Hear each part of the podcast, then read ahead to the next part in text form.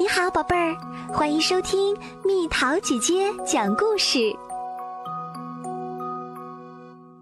妈妈你好吗？妈妈你好，我很好哦。母亲节快要到了，我现在需要给你写封信。给妈妈写封信，表达谢意吧。老师很得意，他想出这个主意，我只好努力的写。同桌的永介写了些“谢谢你天天给我做饭”，我说不出这种话来。我说我想说的吧。第一个要说的就是你的口头禅，不管说什么，你最后总是会加上“明白了没有？路上小心，明白了没有？上课别跟阿香聊天，明白了没有？不要拽永介的头发，明白了没有？”今天早上在门口，你就说了好几遍。永介和阿香就在旁边，我嘴上忙着答应，心里实在有点难为情。妈妈，我已经上小学四年级，不再是小宝宝了。你不说明白了没有？我也明白，不用担心。我不会上课聊天，以前是聊过，最近没有啦。天天学踢球、空手道，还有钢琴和英语，我太累了。一进教室，我就趴在桌上。我最近根本没拽过永介的头发。一个星期前，我闹着玩拉了一下，谁知过了两天，他突然剃光了头发。现在我就是有时候摸摸。所以妈妈，你真的不用担心，明白了没有？第二个想说的，不要整天说我的房间像猪圈，不经我的同意，请别打扫我的房间。我不是猪，是人。我喜欢房间整整齐齐，可我习惯乱七八糟。要是房间里太干净、太整齐了，我会有点不自在的。房间里很多我的宝贝，我才会快乐。去年冬天那件事还记得吗？你说一句，简直是垃圾堆，就把我的宝贝通通扔掉了，真气人呐！我一个多星期都没理你。妈妈，你大概不记得了，我可记着呢。那张乱糟糟的画是我的恐龙系列，幼儿园时画的。那时永介他们老往我头上撒沙子。我躲起来，一边画一边哭。在画里我很厉害，嗷，嘴里喷出火焰。那块蓝色的石头是阿香送给我的。我一年级时爱哭鼻子，那天被阿香欺负，我哭了一整天。真能哭啊！这是你的奖品。说着，他递给我一块蓝色的石头，哭还得了奖励。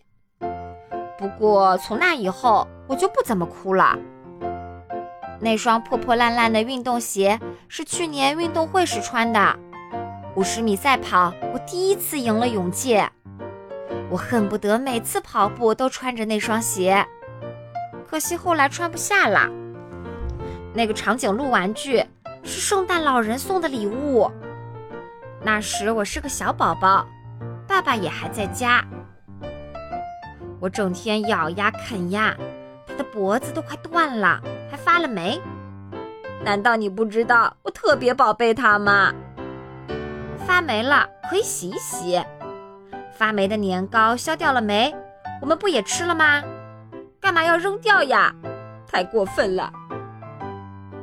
那个满是虫眼的橡子是我最最不想扔掉的。二年级那个厉害的班主任，你记得吧？忘了带什么东西，或者回答不出问题，他马上就发火，动不动罚我们站着听课。有一次我怕被罚，躲进了学校后山。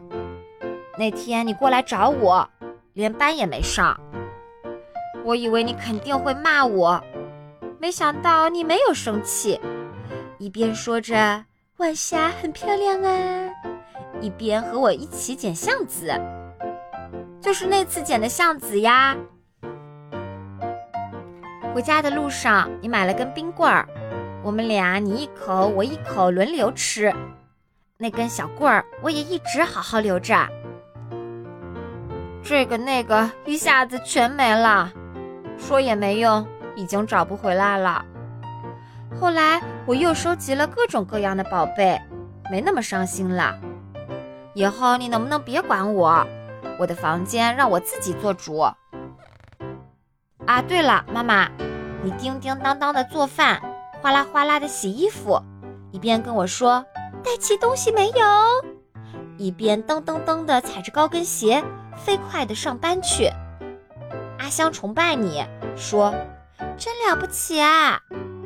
不过你也别太着急了，穿着高跟鞋摔跤那可不得了。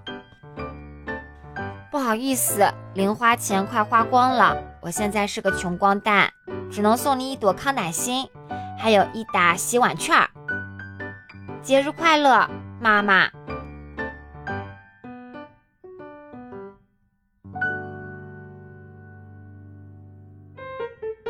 小朋友们，故事讲完啦。今天是母亲节，你的妈妈是什么样子的妈妈？如果让你给妈妈写封感谢信，你会写些什么呢？留言告诉蜜桃姐姐哦。那蜜桃姐姐在这里祝全天下最最伟大的母亲们节日快乐。那我自己作为妈妈，也能够深深体会到做女人、做母亲的不容易。我们要兼顾工作、家庭，要照顾好、教育好小朋友，同时也要让自己美美的，每天不断进步。虽然做女人是有点累啦，但我相信做男人也不会很轻松，做小朋友也不容易啦。所以呢，我们每个人就努力的扮演好自己的角色，好好做自己，生活就会很有意义啦。好了，宝贝儿，故事讲完啦，你可以在公众号搜索“蜜桃姐姐”。或者在微信里搜索“蜜桃五八五”，找到告诉我你想听的故事哦。